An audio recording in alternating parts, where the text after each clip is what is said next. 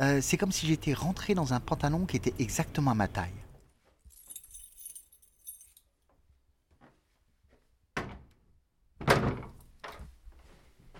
Le quartier, j'y suis bien parce que il est, il est, il est à mon image, je trouve.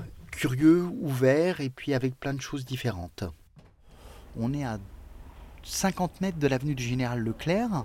Euh, donc qui est la grande avenue qui mène sur la porte d'Orléans, euh, bah, on est à une porte, voilà, un seuil, et ça j'aime beaucoup, être euh, à la fois entre Paris et puis Montrouge. donc c'est ces banlieues pavillonnaires, immeubles, communistes, et on voit encore la, la marque communiste aussi dans ces banlieues-là. Thibault a déménagé il y a deux ans. Après s'être séparé de son ex-femme, il a quitté le 6e arrondissement de Paris il a trouvé son nouveau refuge qui partage maintenant une semaine sur deux avec sa fille de 10 ans. C'est ici qu'il est bien, c'est ici qu'il a décidé de poser ses valises. Cet appartement, ouais, c'est vraiment l'appartement de, d'un choix affirmé, mais lié à des contraintes aussi, comme je disais tout à l'heure. Hein. Et c'est assez intéressant de voir qu'on peut faire des choix avec des contraintes aussi. Voilà. Euh, qu'on peut avoir des contraintes budgétaires, qu'on peut avoir des, euh, des contraintes de lieu, qu'on peut avoir plein de contraintes, mais que ça empêche, je crois que ça n'empêche pas de faire des choix pour autant. C'est-à-dire de savoir ce qu'on veut concrètement. Voilà. Et euh... Tu veux quoi? Qu'est-ce que je veux? Mais je veux continuer à vivre comme ça, euh, dans un lieu où je me sens bien, euh, développer mes projets, mon écriture. Et pour ça, le lieu est hyper important je suis terriblement, horriblement, adorablement casanier. J'aime la casa, j'aime la maison, j'aime être chez moi, j'aime être dans ma cuisine, j'aime être devant ma bibliothèque. J'ai pas besoin de beaucoup d'espace, hein, parce que là, clairement, euh, ma pièce principale, euh, je dors, je mange dedans, je travaille dedans. Euh, donc je, fais tout dans ma pièce principale, qui est une petite pièce de 10 mètres carrés, voilà. Mais c'est chez moi, elle est à mon image, mais j'ai besoin d'être chez moi. Et, là, j'ai vraiment l'impression d'être chez moi. Les murs de cette pièce sont pour Thibault les coussins qu'on nous mettait petits entre soi et les bords du lit, comme des bras qui nous enveloppent, qui nous rassurent. Ici, tout est un peu comme ça. Alors oui, on est sur mon petit balcon, euh, qui est un petit balcon euh, qui doit faire à peu près 70 euh, cm de profondeur sur 2 m 50 de, large, qui est suffisant pour mettre une tablette qui nous sert de table pour déjeuner ma fille et moi. Et donc face à nous, on a, on a les toits de Paris, les chambres de Bonne, on entend la rumeur de la porte d'Orléans. Mais ça reste un petit peu, c'est la rumeur de la ville, c'est assez agréable, moi j'aime beaucoup. Euh, un moment suspendu dans le temps, que je vis régulièrement ici, c'est que je, pratique la méditation.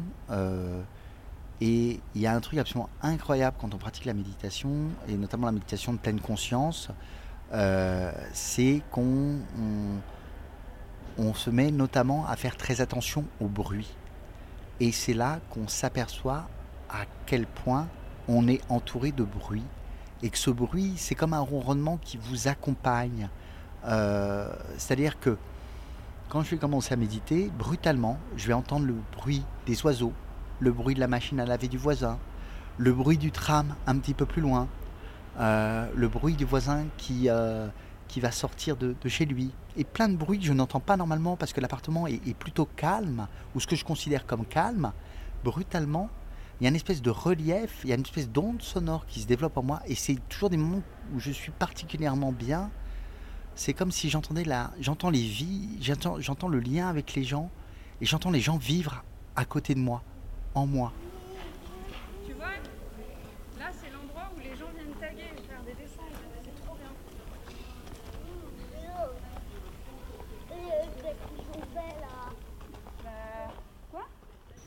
Nous sommes euh, en bas de chez toi.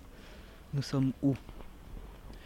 Alors, on a descendu 5 étages plus un étage. 5 étages pour descendre de mon, de mon nid et un étage en plus pour descendre de, ben, Sur la petite ceinture, voilà, qui fait le tour de Paris.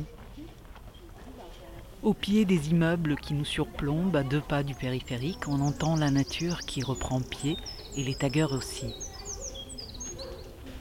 Euh, la petite ceinture, pour ceux qui ne savent pas, c'est tout simplement euh, des rails qui font le tour de Paris, euh, puisqu'autrefois il y avait un train qui faisait le tour de Paris, tout simplement, et qui desservait tous les quartiers. Alors elle a été fermée, il y a eu des projets de réhabilitation pendant très longtemps, et puis depuis quelque temps, euh, la mairie de Paris s'est vraiment lancée euh, dans la rénovation de ce type d'endroit avec l'aide d'associations, je crois, qui sont assez présentes.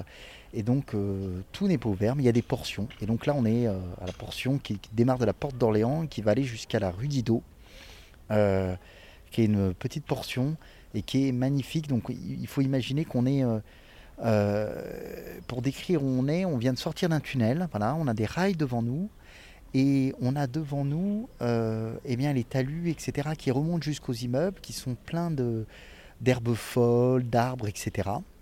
Et euh, sur les murs, ben, euh, on est quand même en ville, et c'est ça qui est assez incroyable, c'est que tous les, artistes du street art et tous sont emparés de ce lieu, et ils taguent, ils taguent, ils refont des tags, il y a des portraits absolument incroyables. Face à nous, par exemple, on a une magnifique tête de mort, mais on a des jeunes filles absolument euh, formidable un petit peu plus loin.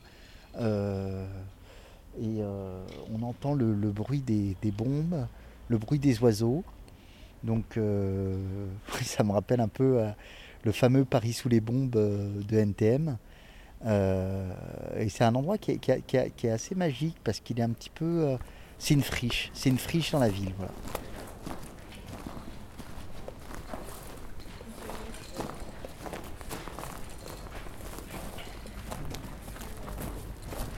Ça que j'aime bien, c'est qu'on est à la fois dans la ville parce que quand on lève les yeux, on a vraiment les immeubles qui nous surplombent, et en même temps qu'on a les yeux en bas, ben, on a euh, les rails, euh, donc la voie ferrée sur laquelle on marche, et puis euh, les, arbres, les buissons, etc. Il y a un petit côté sauvage, avec un petit côté aussi train fantôme qui est assez présent, parce qu'on a ces rails, ce côté un petit peu abandonné. Alors il y a un petit peu de monde, mais quand il n'y a pas trop de monde, on a presque l'impression, quelquefois, par exemple, on va entendre une voiture qui va faire un grondement sourd et tout, et on a presque l'impression d'un train qui va arriver. Et ça, c'est assez, euh, assez magique.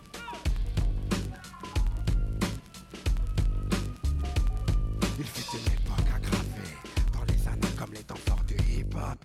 Sur Paname, c'était alors abreuvé de sensations fortes. Au-delà de toute description, quand cela te porte. Paris sous les bombes, c'était Paris sous les bombes.